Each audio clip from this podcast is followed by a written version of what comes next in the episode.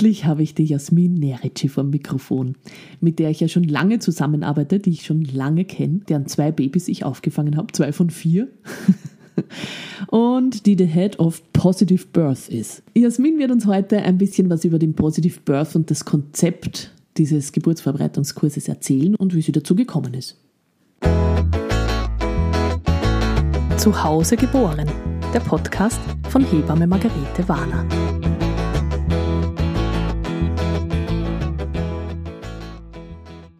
Hallo Margarete. Ich freue mich sehr. Ja, ich freue mich auch sehr. Dass wir endlich eine Podcast-Folge gemeinsam aufnehmen zum Thema Positive Birth Geburtsvorbereitungskurse. Wunderbar. Meine erste Frage an dich ist, wie war das dein Weg zu Positive Birth oder überhaupt zur Geburtsvorbereitung im Allgemeinen? Weil du kommst ja eigentlich aus einer ganz anderen Richtung. Ja, das ist richtig.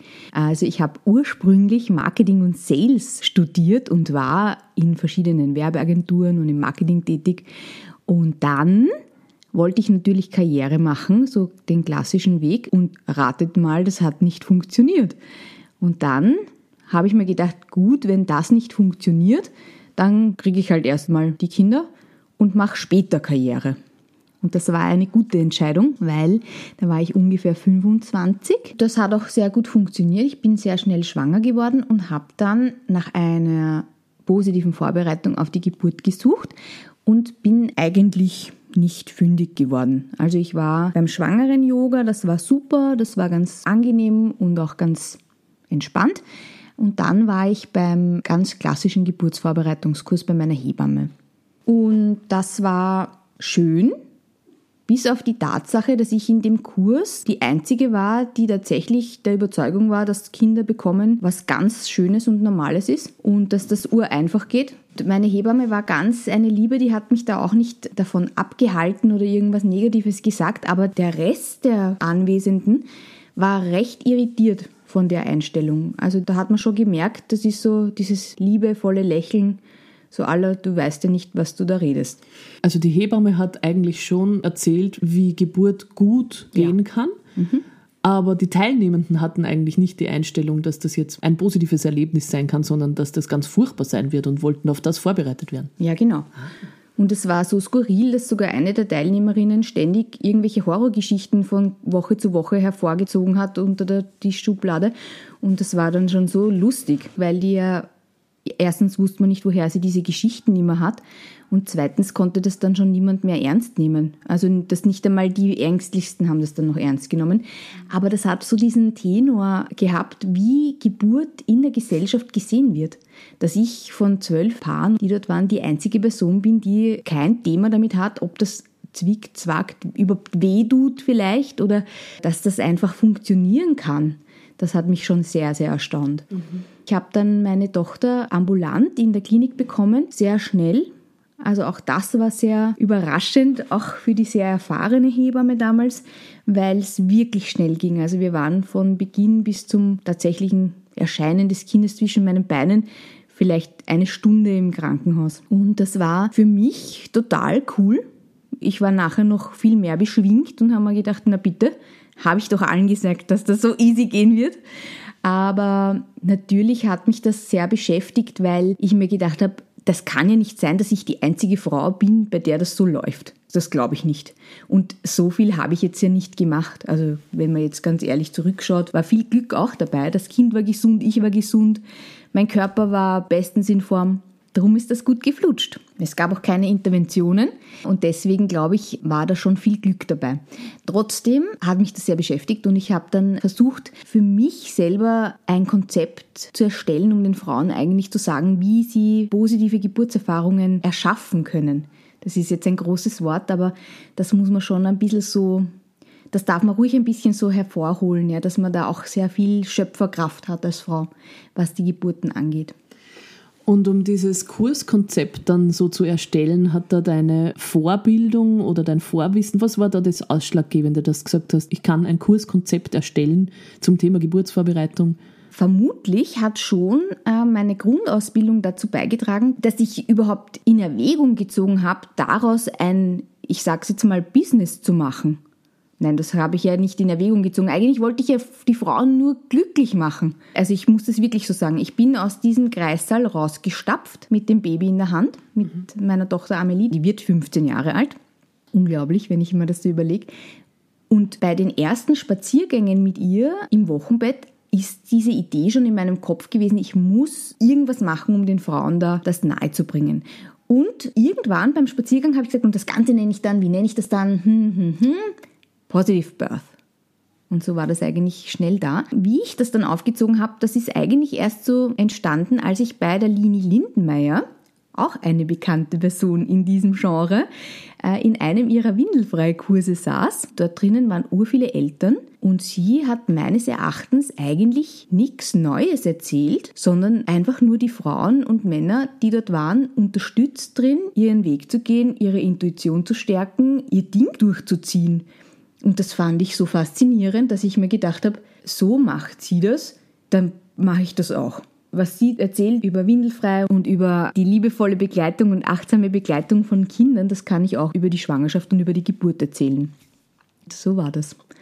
Und das ist urlustig, weil wenn man ja dann schaut jetzt nach 15 Jahren, wie sich so die Wege entwickelt haben, dann gibt es halt die Lini, die gibt es immer noch. Die hat, glaube ich, mittlerweile das achte Kind oder so es ist halt so eine Freude, weil man sieht, wenn man mit einer Freude, mit einer Liebe an das Thema herangeht, dann braucht man sich nicht großartig überlegen, oh, welche Ausbildungen brauche ich und welche Befähigungsnachweise und, und, und, sondern man startet einfach mal und im Gehen entsteht dann das, was man braucht, um einfach das Ganze rumzumachen. Und das war bei mir auch so. Ich habe dann Dula-Training begonnen, habe da einfach einen guten Einblick bekommen in das Thema Geburt und Begleitung von Schwangeren und habe dann aber auch befunden, das Dula-Training allein ist jetzt nicht das, womit ich jetzt wirklich meine Kurse konzipieren kann. Da brauche ich noch mehr und habe dann noch die äh, Mentaltrainerausbildung gemacht und damit ich auch die Schwangeren nach dieser Zeit ein bisschen unterstützen kann, noch die Eltern-Kind-Gruppenleiterinnen-Ausbildung. Das war alles wunderbar, hat sich wunderbar ineinander gefügt und dann eben immer wieder so Fortbildungen in spezifischen Themen. Aber im Prinzip ist das Konzept wirklich so direkt nach der Geburt in meinem Kopf entstanden und ich wurde quasi berufen, Schwangere zu begleiten. Und dann hast du einfach mal deinen ersten Kurs gemacht. Mhm. Wie war das? Wunderbar. Das war wirklich wunderbar, weil das weiß ich noch heute, als wäre es gestern gewesen. Die Frau, die da bei mir war, die hat sich auf ihre erste Geburt vorbereitet und hat auch gesagt, ja, sie möchte einfach nur mit jemandem drüber sprechen, wie das sein kann, weil sie hat niemanden, der da sie unterstützen kann und sie würde einfach nur gern wissen, wie das abläuft. Das war so interessant für mich auch zu sehen, dass es da nicht darum geht, ihr wirklich viel anatomisches, medizinisches Wissen zu vermitteln, denn über diese Ausbildung verfüge ich ja auch gar nicht und über diese Kompetenzen. Aber es ging nur darum, mir zu sagen, wie das für mich war und wie sich das für mich angefühlt hat und was ich gemacht habe, um meinen Kopf klar zu kriegen. Und dann ist die reinmarschiert in die Klinik mit ihrem Sessel. Das werde ich auch nie vergessen. Die hat sich ihren eigenen Sessel mitgenommen, weil sie den zum Üben zu Hause immer verwendet hat. Und hat da ihr Baby bekommen. Total easy. Die habe ich dann auch im Wochenbett besucht, weil sie so begeistert war und äh, noch wissen wollte, wie es, äh, also sie wollte halt auch mir erzählen, wie es war und so. Und es war einfach cool. Das hat sich ja sicher weiterentwickelt, dieses Positive Birth Kurs-Konzept. Mhm. Heute bist du ja da wieder ganz woanders, machst, glaube ich, selber gar nicht mehr Kurse, sondern bildest nur mehr aus, die Kursleiterinnen, die dann die Kurse halten. Also es hat sich natürlich schon sehr weiterentwickelt. Was ist so, würdest du sagen, wie kann man das Positive Birth Kurskonzept umreißen? Was sind da die wichtigsten Inhalte? Gibt es Schwerpunkte? Gibt es was, was auf jeden Fall Inhalt sein muss bei jeder Kursleiterin? Wie hast du das aufgebaut? Grob umrissen oder grob gesagt ist Positive Birth eine Art Selbsthilfegruppe. Das kann man wirklich so sagen. Wir setzen uns als Frauen, also ursprünglich ist es ein Frauenkurs, im Kreis ums virtuelle Lagerfeuer, das ist bei uns immer eine Kerze, und tauschen uns zum Thema Geburt aus. Und es gab viele Jahre lang keinen wirklich konkreten Schwerpunkt, wo ich sage, das muss drinnen sein in jedem Kurs, weil das auch sehr individuell von der Gruppe abhängig war. Mittlerweile hat sich aber die letzten Jahre schon herauskristallisiert, dass einige Themen sehr relevant sind. Und das sind natürlich diese ganzen Themen rund um das Gedankengut zum Thema Geburt. Was denke ich über Geburt? Wenn wir uns das nicht anschauen, dann brauche ich eigentlich gar nicht weitermachen weil das ist die Basis und die Wurzel von allem. Und das ist auch sehr interessant, weil sich natürlich zu Positive Birth in der Regel keine Frauen anmelden, die Geburt schrecklich finden. Also ich spreche von einer vaginalen Geburt, das muss man vielleicht auch dazu sagen. die gar nicht die Idee haben, das schaffen zu können. Also das sind schon Frauen, die die Idee haben, ja, das könnte ich hinkriegen. Das ist so die Basis. Natürlich gibt es auch Frauen, die sind total geburtsbegeistert und die buchen den Positive Birth Kurs schon, bevor sie schwanger sind weil das wissen sie, das wollen sie dann irgendwann einmal machen, das taugt ihnen und dann sind sie endlich schwanger und dann rufen sie schon an, wann ist der erste Kurs und wann kann ich und wie soll ich. Natürlich sind in unseren Kursen auch Frauen willkommen, die sich zum Beispiel auf einen Kaiserschnitt vorbereiten. Allerdings muss man sagen, manche Dinge sind dann halt anders. Ja, man muss sich da anders vorbereiten. Äh, man hat da noch andere Ansätze. Aber im Grunde geht es darum, in das Geburtserlebnis positiv reinzugehen. Egal was dann auftaucht, egal was dann kommt. Darum ist dieses Gedankengut immer so ein wesentlicher Bestandteil, den wir uns anschauen in den Kursen. Meinst du mit Gedankengut auch ein bisschen diese Mythen? Da gibt es ja unglaublich viele Mythen zum Thema Geburt und Geburtsvorbereitung auch, dass du mit denen aufräumen musst, dass so diese gesellschaftlichen Ansichten von Geburt, von Geburtsschmerz, von aushalten müssen, dass du damit auch aufräumst oder was verstehst du unter dem Wort Gedankengut? Naja, nicht aufräumen, sondern einfach beleuchten. Mhm. Ich finde es wichtig, dass die Frauen wissen, wie denke ich über Geburt, weil das beeinflusst den ganzen Prozess. Und wenn ich die Idee habe, dass in meinem Fall zum Beispiel die Frauen eh immer eine lange und einen schwierigen Geburtsprozess haben, dann kann ich noch so glücklich und zufrieden durch die Schwangerschaft wandeln, dann kann bei der Geburt das trotzdem sein, dass das in mir so verankert ist, dass selbst eine ganz einfache Geburt lang dauert, schwierig wird, weil das meine Vorfahrinnen und meine Familie so macht. Das ist halt bei uns so. Und das anzuschauen und einfach mal zu überlegen, muss das für mich tatsächlich so sein? Kann ich diesen Kreis nicht durchbrechen? Und dann bin ich halt die Einzige, die das so anders gemacht hat? Ja, warum nicht? Und das hilft oft den Frauen schon so, wenn sie sich das einfach nur anschauen. Wie denke ich drüber? Oh ja. Also so Glaubenssätze auflösen eigentlich, oder? Ja, und ich muss das auch sagen, auflösen ist oft so, das schwebt so in der mentalen Geburtsvorbereitung so, du musst deine negativen Gedanken musst du auflösen. Ja, vergiss es. Es hilft schon, wenn ich die in eine Schublade stecke, die ich nicht mehr dauernd aufmache. Legen wir sie in eine Schublade ab, da steht drauf negative Gedankenmuster rund um das Thema Geburt. Danke Schublade, da bist du, wenn ich was brauche draus, dann hole ich dich. Ansonsten befülle ich mir jetzt eine neue Schublade. Das ist sehr easy. Das aufzulösen ist oft so viel Arbeit, weil da sind ja Generationen an Gedankengut mittlerweile da, ja. Da muss man dann diskutieren mit der Familie vielleicht und sich rechtfertigen. Das braucht man alles nicht. Wir können einfach eine neue Schublade füllen und sagen, das sind die Dinge, die ich drüber denken will. Und die sage ich mir jetzt neun Monate lang vor. Und dann schauen wir, was passiert. Und da habe ich echt die besten Erfahrungen damit gemacht. Machst du auch in deinen Geburtsvorbereitungskursen Körperübungen, Entspannungsübungen, so ja. ist das vorgesehen?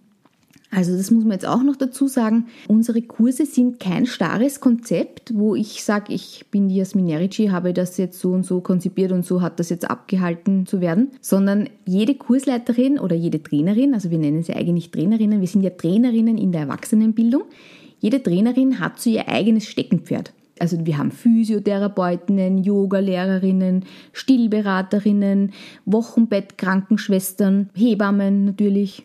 Da gibt es ganz ein breites Spektrum an Frauen mit unterschiedlichen Herkünften und je nachdem, was die gerne machen, bringen die das ein. Und natürlich kann man sagen, es gibt einige Frauen, die machen mehr Körperübungen in ihren Kursen, muss man aber nicht. Ja, also es geht wirklich darum, dieser Austausch soll einfach da sein.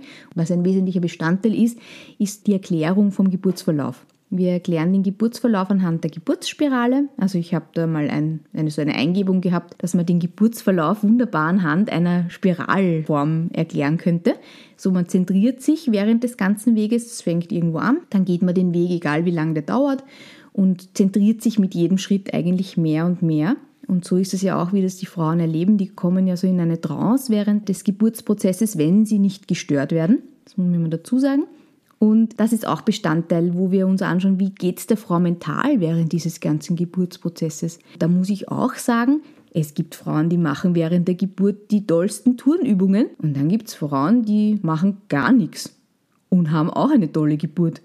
Und da muss man wirklich wieder dahin kommen, dass die Frauen unterschiedlich sind und dass die eine Spitzensportlerin vielleicht mit der anderen Frau, die eine Leseratte ist und lieber daheim mit dem Gagau in der Ecke sitzt und liest, nicht viel zu tun haben muss. Und trotzdem können beide eine tolle Geburtserfahrung haben. Positive Birth impliziert ja auch ein bisschen, dass man vielleicht nur über die positiven Dinge redet.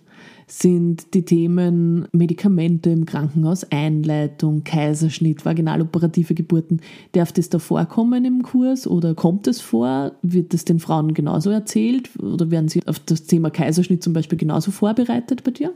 Ich habe jahrelang, das war mein persönliches Triggerthema, vermieden, über so etwas in den Kursen zu sprechen. Aber natürlich fragen die Frauen.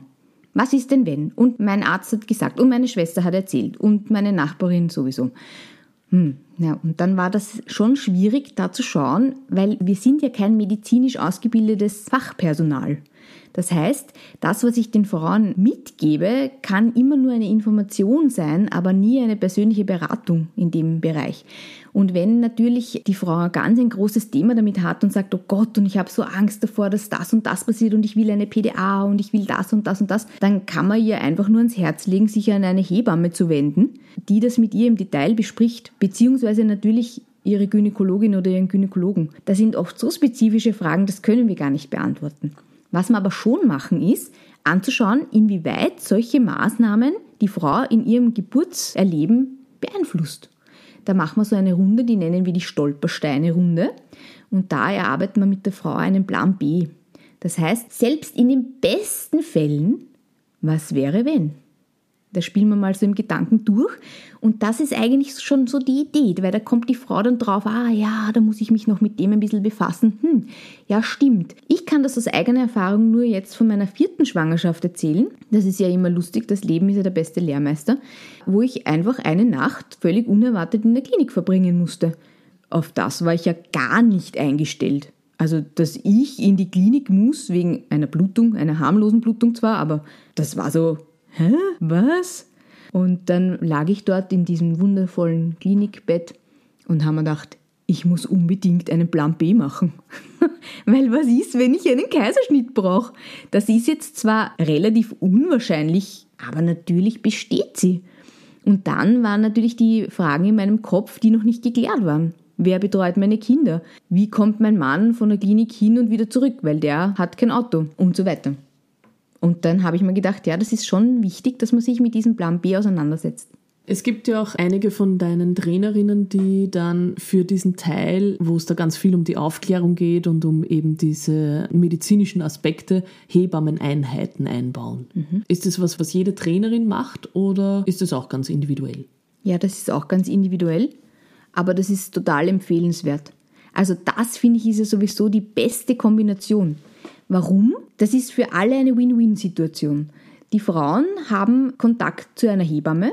Viele Frauen, die haben einfach noch nie davon gehört, dass sie eine Hebamme zur Geburt begleiten kann, beziehungsweise vorher und nachher unterstützen kann. Zum anderen ist es für die Kursleiterin ein Backup, weil sie immer jemanden hat, den sie bei solchen Fragen fragen kann. Das heißt, das empfehle ich zu 100 Prozent, dass jede Trainerin mindestens eine Hebamme ihres Vertrauens hat, mit der sie zusammenarbeitet.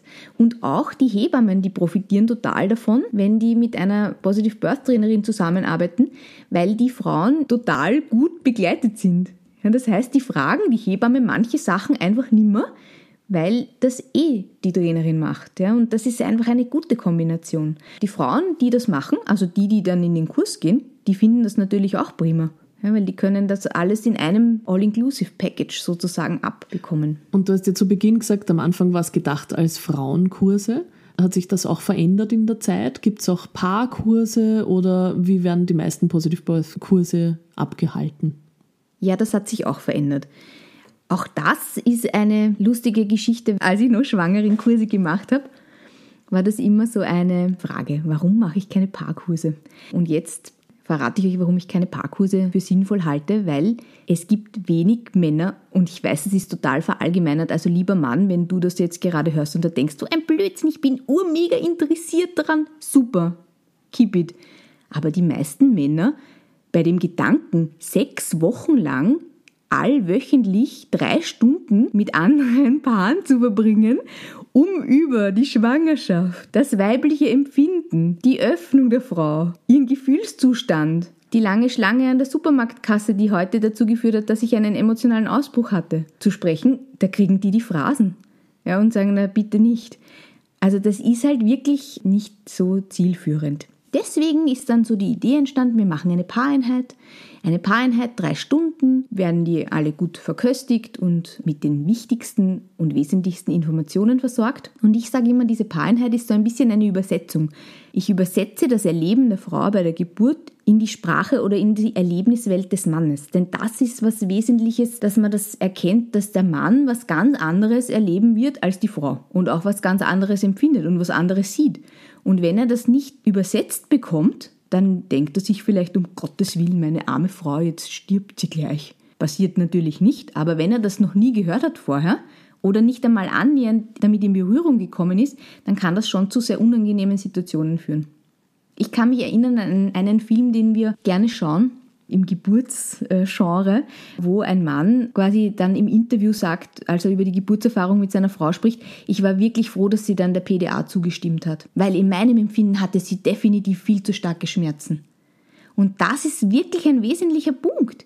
Wenn der Mann nicht unterstützt darin wird, dass die Frau vielleicht so sich aufführt, Entschuldigung, wenn ich jetzt sage aufführt, aber sie gebärdet sich einfach wild, ja, dann denkt er, die arme Frau. Mhm. Und was soll er denn dann machen, wenn er einfach weiß, okay.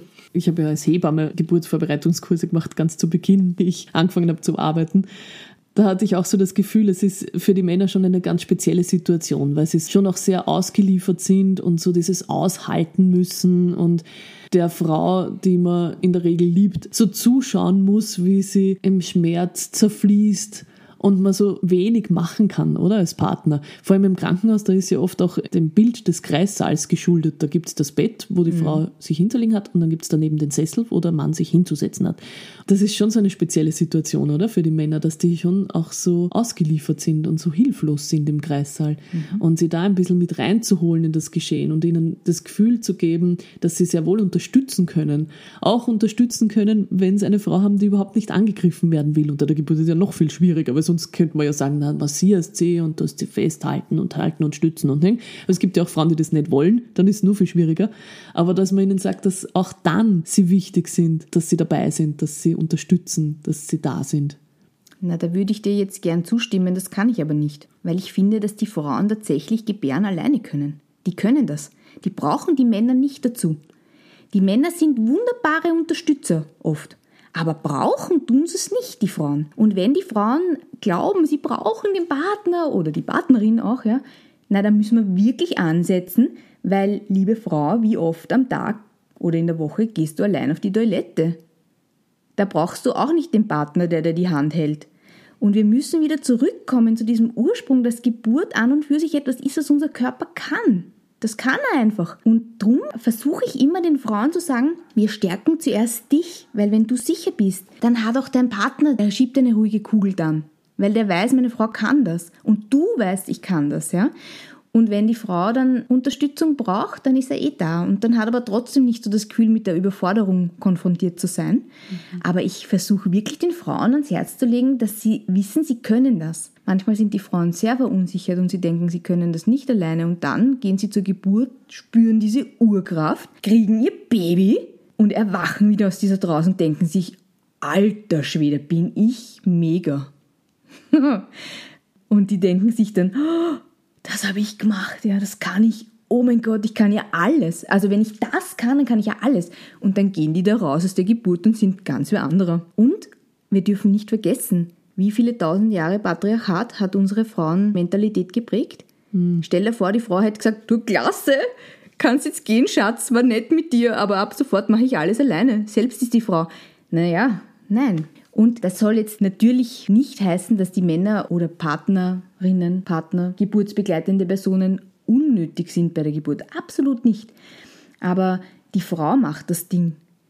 Jede Frau, die ihr Baby bekommt und auch wenn, jetzt das höre ich auch oft, aber wenn sie dann einen Kaiserschnitt hat, dann hat es schon der Arzt oder die Ärztin gemacht. Natürlich nicht, denn wer bekommt denn den Bauch geöffnet, damit das Baby durchschlüpfen kann? Die Frau.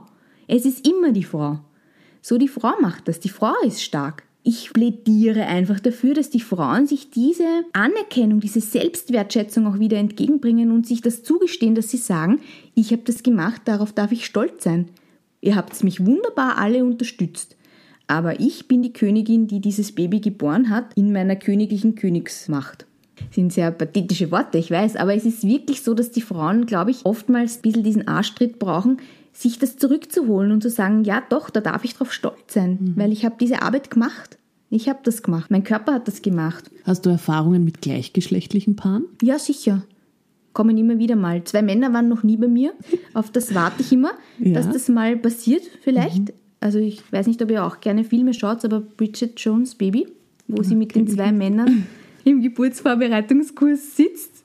Also Bombastisch. Nein. nein. aber ich dachte eher an, an, an ein lesbisches Paar Na sozusagen. Klar. Ob das dann genauso ist oder ob Frauen als Partnerinnen anders sind als Männer. Ich glaube schon, also aus meiner Erfahrung schon, weil auch hier natürlich, ich, ich sage es jetzt ganz unverblümt, wenn ich zu meiner Frau sage, mir zwickt es am Muttermund, wird sich die was darunter vorstellen können.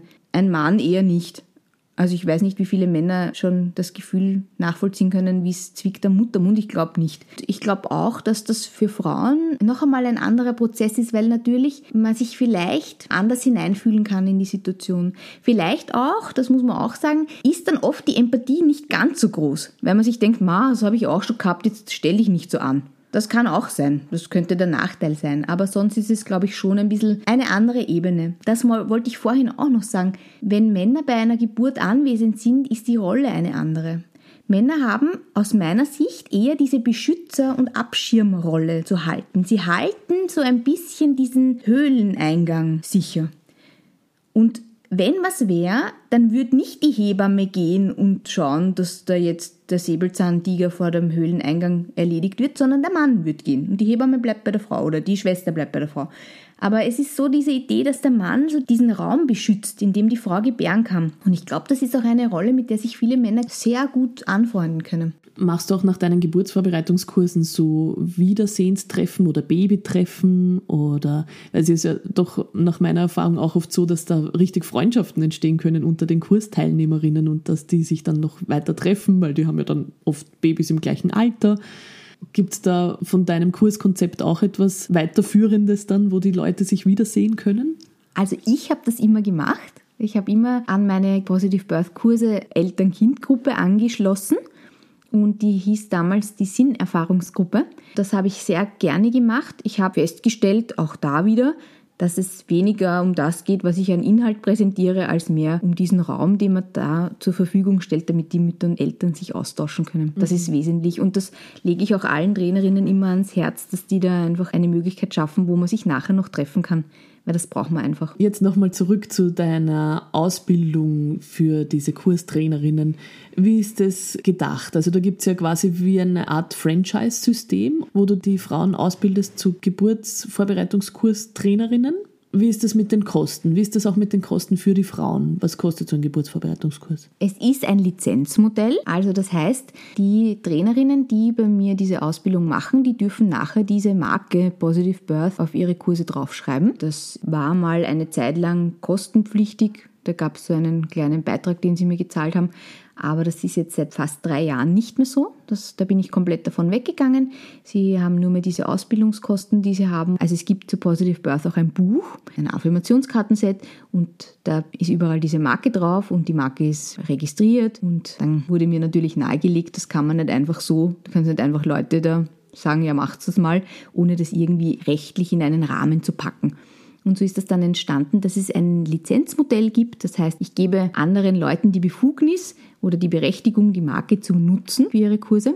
Und das ist, läuft mittlerweile jetzt seit 2014 sehr gut mit dieser Methode.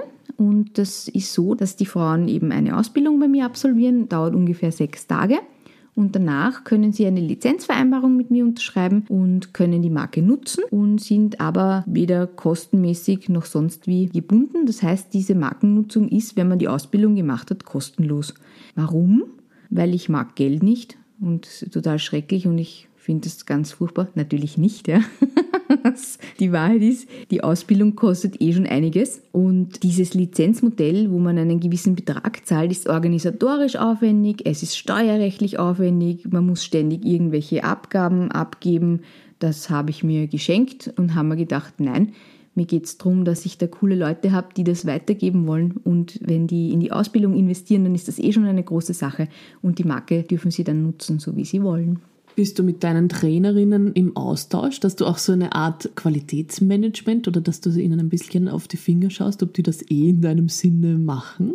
Ja. Oder sind die da ganz frei dann? Nein, also das ist schon so, dass wir eben eine Markenlizenzvereinbarung haben, wo genau drinnen steht, was die Bedingungen sind. Also es kann natürlich nicht sein, dass eine Positive Birth Trainerin durch die Lande zieht und dann irgendwas anderes macht. Also unter dem Namen Positive Birth kann man dann nicht holotropes Atmen oder so machen währenddessen. Das ist ja ganz was anderes.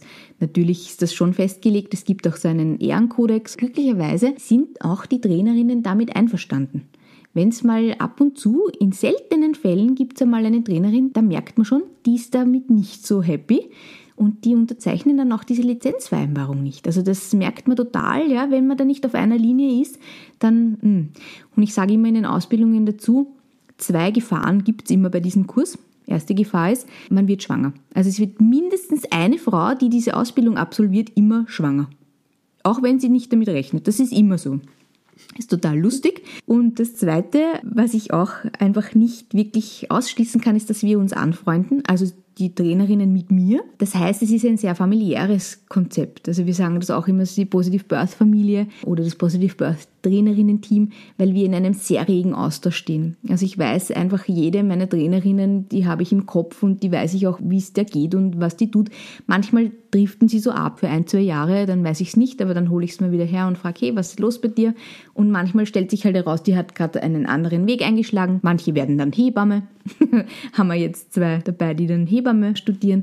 Und deswegen stellt sich auch diese Qualitätskontrolle für mich gar nicht, weil die ja eh mit mir immer Rücksprache halten. Also wenn es irgendwas gibt, wo es da so ein Thema wäre, wo es hakt, dann kommen die gleich in unsere WhatsApp-Gruppe und die fragen, was kann ich da machen und wie und was und wo.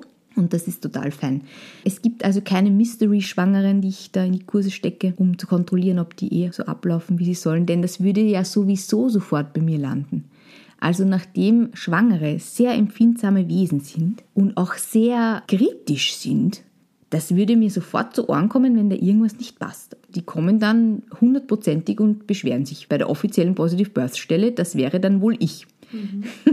Also wenn ihr eine E-Mail schickt am office at positivebirth.at, das bin ich. Da gibt es nicht 20 Leute, die sich dann um eure Anliegen kümmern, sondern das bin ich. Und deswegen wissen auch die Trainerinnen, da gibt's nichts, ja, weil wenn was ist, ich glaube, das war einmal, ja, da hat eine Frau wieder besserer Erwartung einen Kurs besucht und gedacht, sie kann dann nach der ersten Einheit einfach wieder aussteigen, wenn sie nicht gefällt. Und das hat aber die Trainerin nicht so kommuniziert. Und dann hat die mich angeschrieben und hat gesagt, ja, und da wollte ich dann aussteigen nach dem ersten Mal und das hat aber nicht geklappt und jetzt weiß ich nicht. Und dann habe ich gesagt, na, ich bin sicher, wir finden eine Lösung. Und dann habe ich mit der Trainerin gesprochen, die hat dann gesagt, na natürlich, wenn die nicht happy ist, die muss man das nur sagen, dann kann es natürlich aussteigen und kriegt das Geld zurückgestattet. Und das habe ich dann der Frau gesagt und hat gesagt, na eigentlich will ich doch dabei bleiben.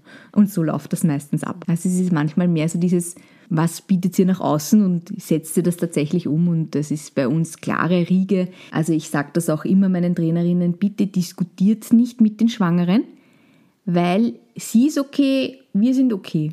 So, wenn sie diese Meinung hat, ist das okay. Wenn wir die Meinung haben, ist das auch okay. Bitte tut es nicht diskutieren, sondern findet seinen Weg miteinander.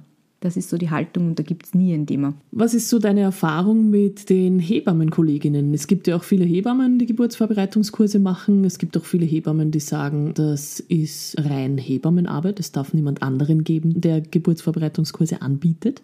Kennst du da Konkurrenz? Kennst du da Konflikte? Und wie gehst du mit dem um? Ja, ich kenne da Konflikte. Schon seit ich damit gestartet bin, kenne ich diese Konflikte damals noch aus den Dula-Reihen. Ich habe mit vielen Hebammen auch schon das persönliche Gespräch gesucht, wenn sowas auftaucht und sich eine Hebamme furchtbar angegriffen fühlt von dem, was seine Positive Birth Trainerin macht, dann bitte, bitte jedenfalls mit mir telefonieren, weil das kann sich immer lösen. Oft ist so dieses Missverständnis, was wir in den Trainings machen und was die Hebamme macht, weil wir machen nicht diese klassischen Inhalte, die einen Geburtsvorbereitungskurs beinhalten. Es kommt auch nicht vor, meines Wissens, das habe ich auch noch nie erlebt, dass eine Frau einen Positive Birth Kurs statt einer Geburtsvorbereitung macht. Also entweder eine Frau will einen klassischen Geburtsvorbereitungskurs besuchen oder sie will einen Positive Birth Kurs besuchen. Oder sie will beides besuchen. Was viel mehr das Thema ist, ist, dass oftmals in den klassischen Geburtsvorbereitungskursen Erst- und Zweitgebärende drinnen sitzen.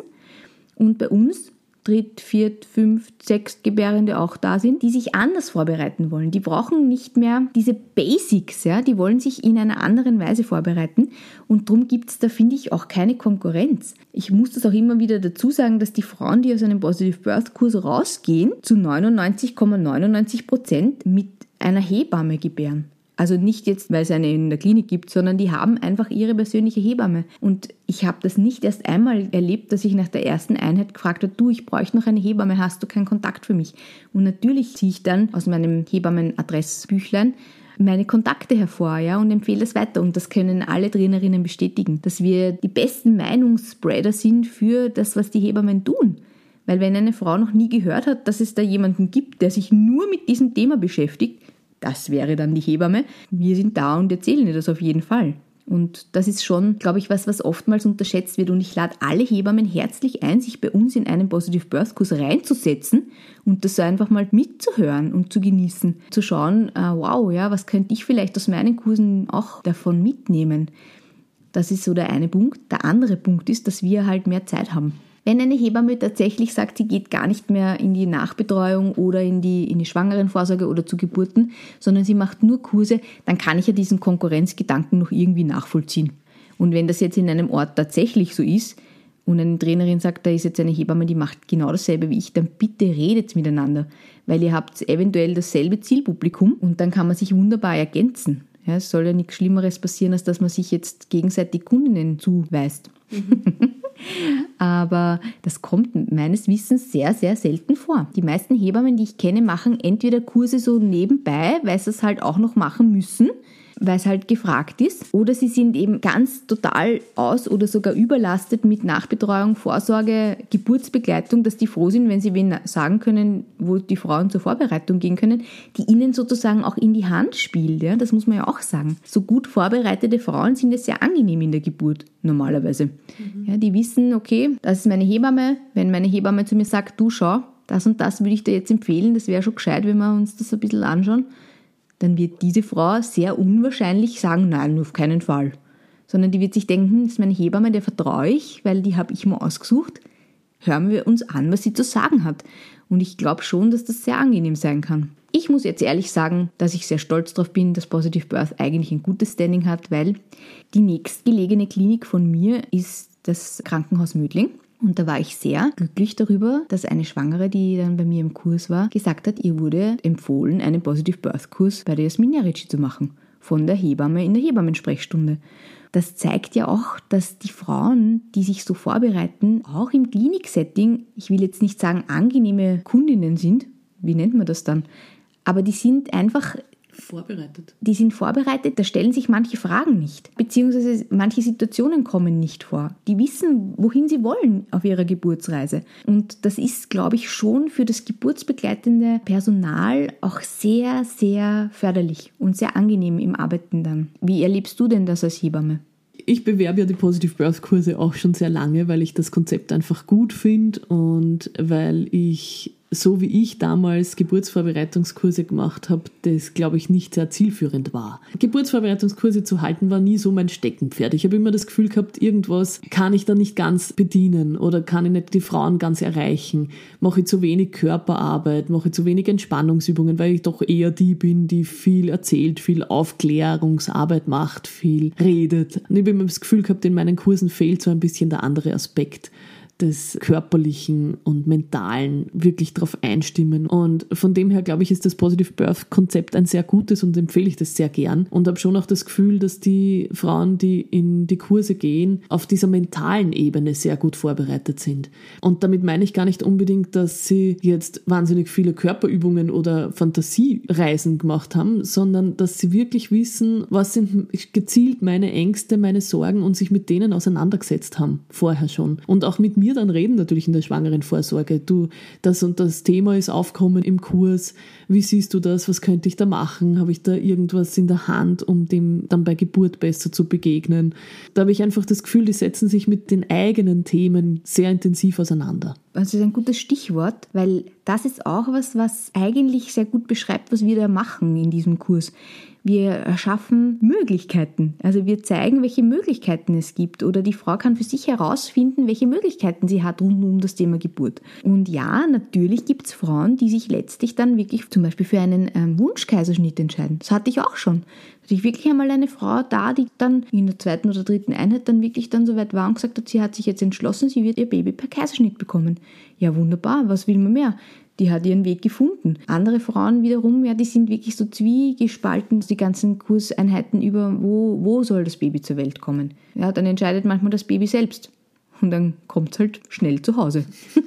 Oder so. Ja. Hast du viele Frauen im Kurs, die sich dann für eine Hausgeburt entscheiden? Ja. Schon, gell? Also dieses 2% Hausgeburtshilfe, die sitzen nur alle im Positive Birth Kurs, glaube ich, weil wir haben eine sehr hohe Rate Hausgeburtsfrauen. Aber kommen die schon vorher in deinen Kurs, weil sie Hausgeburten planen oder ist das eine Idee, die während dem Kurs entsteht? Teils, teils. Und das ist natürlich auch wieder so, da sind wir wieder bei den Möglichkeiten. Manche Frauen denken, sie können gar keine Hausgeburt machen, weil wir wohnen ja in einer Wohnung. Ja, wie ist das mit den Nachbarn? Das ist wirklich so, ja. Also manchmal sind so diese, man denkt nicht, dass das möglich ist. Ich habe einmal eine ganz eine liebe Freundin von mir auf die Idee gebracht, eine Hausgeburt zu haben, weil sie sitzt so und sagt zu mir beim Vorbeigehen, hey, hast du da eine schwangeren Hose an, also eine Umstandshose? Und ich sage, ja. Und sie, hihi, ich auch. Und dann redet man so und sie sagt, ja, ich hätte urgern auch eine Hausgeburt, aber das geht ja nicht, weil ich hatte beim ersten einen Kaiserschnitt. Und dann sage ich, naja, das geht schon. Es gibt schon Hebammen, wenn alles passt und wenn das in Ordnung geht für die Hebamme, die dich dann vielleicht zu Hause begleitet. Willst du mal mit einer sprechen? Und dann hat die eine wunderbare Hausgeburt, also ein viertes Kind zu Hause gehabt. Und bis heute sagt sie, das ist die Frau, die mich auf die Hausgeburtsidee gebracht hat. Und das ist natürlich was, wo ich mir denke, wenn man das nie hört, dass das möglich ist, wie soll man das dann machen? Und das ist auch was, was manchmal den Vätern so hilft, wenn es jetzt in der Geburt irgendwelche Situationen gibt, die ausweglos erscheinen, dann gebe ich ihnen immer diese Frage mit. Bitte fragt einfach, welche Möglichkeiten haben wir noch? Da habe ich einmal ein ganz liebes Paar begleitet und das habe ich nachher interviewt. Und dann hat er gesagt, ja, dann bin ich zu dieser Geburt mit dieser Frage wie mein Schwert in der Hand, welche Möglichkeiten haben wir noch? Egal, was quasi angeboten wurde, er hat gefragt, welche Möglichkeiten haben wir noch? Und das war irgendwie so lieb, weil er hat sich da so stark gefühlt, dass er da so unterstützend sein kann und der Frau quasi wie an einem Buffet oder bei einem Restaurant, ja, wenn der Kellner vorschlägt, das ist unser Menü des Tages und er sagt, welche Möglichkeiten bieten Sie uns noch an? Zum Abschluss gibt es eine lustigste Erfahrung aus einem Geburtsvorbereitungskurs. Ja, also die lustigste Erfahrung, die wird noch kommen, das weiß ich. Ich weiß, irgendwann wird einmal jemand so spät zur Geburtsvorbereitung kommen, dass das Baby anfängt zu kommen während des Kurses. Auf das warte ich noch. Was wünschst du dir? Nein, das wünsche ich mir nicht, aber auf das warte ich noch. Also ich hatte schon Frauen in der 41. Schwangerschaftswoche im Kurs sitzen, die mir von Woche zu Woche gesagt haben, sie kommen dann nächste Woche vielleicht nicht mehr. Und dann war die schon 41. Schwangerschaftswoche und ich bin schon immer mit der Inkontinenzunterlage um sie herumgegangen. Ich habe mir gedacht, es könnte dann so sein aber das ist noch nicht passiert. Aber was tatsächlich einmal sehr lustig war, das war auch in einer Paarvorbereitung. Da habe ich mit einer Freundin gemeinsam, sie hat äh, Stillvorbereitung gemacht mit den Frauen und ich habe die Männer vorbereitet. Also wir haben sozusagen die Gruppe geteilt. Und dann habe ich ein Geburtsvideo gezeigt, wo eine Frau auf einer Terrasse gebärt und sehr laut tönt währenddessen. Dann habe ich einfach in die Runde gefragt, so, liebe Männer, was habt ihr jetzt gesehen? Und der eine Mann hat gesagt, also die arme Frau, die hat ja furchtbare Schmerzen gehabt. Also ich, die, die hat für mich gewirkt, als würde sie gleich sterben. Und der Mann neben ihm, der gesessen hat, gesagt, also für mich hat sich das angehört wie in einem guten Porno. Und das war so lustig, weil alle haben sich ja irgendwie dasselbe gedacht. Aber also entweder haben sich gedacht, die stirbt gleich oder es hört sich an wie in einem schönen Liebesfilm. Aber es hat sich halt so wunderbar getroffen, dass sich die dann angeschaut haben, so hihihi, ja, wie können die Welten so weit auseinander liegen. Und das ist halt Geburt. Ja, danke, liebe Jasmin, für deine Erzählungen und Ausführungen und den Einblick in die Positive Birth Geburtsvorbereitungsszene. Ja, es war sehr spannend und ich freue mich auf viele weitere Kurse und Ausbildungen mit dir. Danke, Margarete. Danke, dass du schon seit vielen Jahren so ein Leuchtturm auch für das Thema bist. Das möchte ich auch an dieser Stelle mal sagen, weil du empfiehlst das immer und ich glaube, du würdest das nicht machen, wenn das nicht wirklich was wäre, wo du davon überzeugt bist, dass das gut funktioniert. Ja, das stimmt. Ich kriege auch kein Geld für dieses Interview von dir, oder? Naja, darüber können wir jetzt sprechen.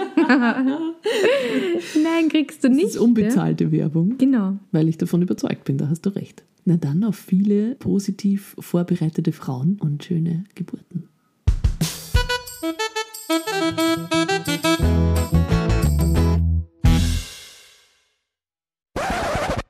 Kannst du dich echt nicht daran erinnern, dass wir uns bei diesem Vortrag kennengelernt haben?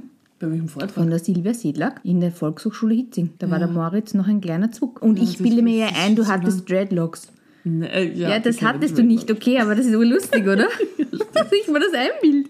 Weil du hattest eh keine damals. Aber kennengelernt. nein, das Deswegen warst kann ich du. mich auch nicht dran erinnern. Doch, das, aber du warst dort von der Geburtsallianz. Aber Da da war's habe ein, ich gestillt. ja, aber da warst du, das weiß ich. Und dann Ja, warst ja, du mit das Moritz am Klo sein. nämlich. Mhm, Ach so. Und dann habe ich gesagt, bist du nicht Warner? Also damals hieß der noch Hoffer. Na gut, wurscht. So, also,